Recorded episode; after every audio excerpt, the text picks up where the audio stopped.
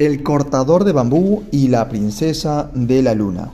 Una de las figuras mitológicas más conocidas de Japón es la Kaguya Hime, sobre la cual existen numerosas leyendas.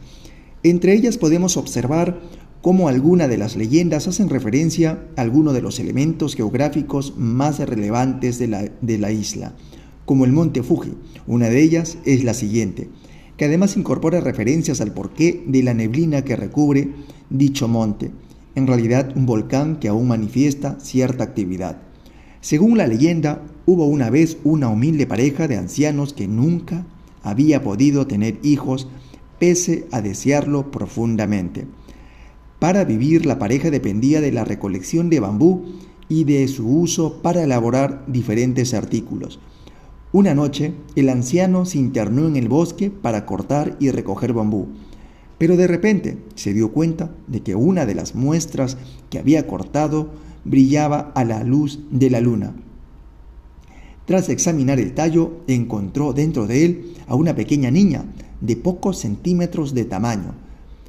Dado que su mujer y él nunca habían podido tener hijos, el hombre la llevó a su hogar donde la pareja le daría el nombre de Kaguya y decidiría criarla como a su hija. Además de ello, la rama de la cual había salido la niña empezó con el tiempo a generar oro y piedras preciosas, haciendo rica a la familia. La niña fue creciendo con el paso del tiempo, convirtiéndose en una mujer muy hermosa.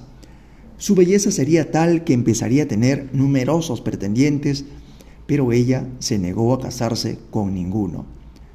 Las noticias sobre su belleza llegaron a oídos del emperador, quien intrigado solicitó que acudiera a su presencia, a lo que Kaguya Hime se negó.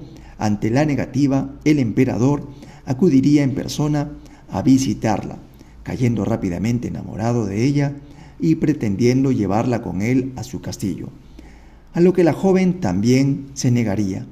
A partir de entonces, el emperador seguiría manteniendo la comunicación con Kaguya a través de numerosas cartas. Un día, la joven habló con su padre adoptivo sobre el porqué de sus negativas, así como el motivo por el que cada noche pasaba las horas mirando al cielo. Ella provenía de la luna, su hogar, de la cual era princesa y a la cual estaba destinada a volver en poco tiempo. Angustiados los padres, se lo comunicaron al emperador, el cual envió guardias para intentar evitar que la mujer fuera de vuelta a la luna. Pese a las medidas de seguridad, una noche de luna llena, una nube descendió desde la luna con intención de llevársela. Antes de partir de nuevo a su hogar natal, sin embargo, Kaguya Hime se despidió de sus padres y dejó atrás una carta de amor para el emperador, junto con una botella en la que le dejaba al segundo el elixir de la vida eterna. La carta y la botella le fueron entregados al emperador, quien decidió llevarlos a la montaña más alta y crear una hoguera. Allí, una vez salió la luna, el emperador arrojó la carta y el elixir al fuego, generando un humo que ascendería hacia el lugar donde había partido su amada. Ese monte es el monte Fujiyama y aún hoy en día podemos ver en su cima el humo procedente de la hoguera del emperador.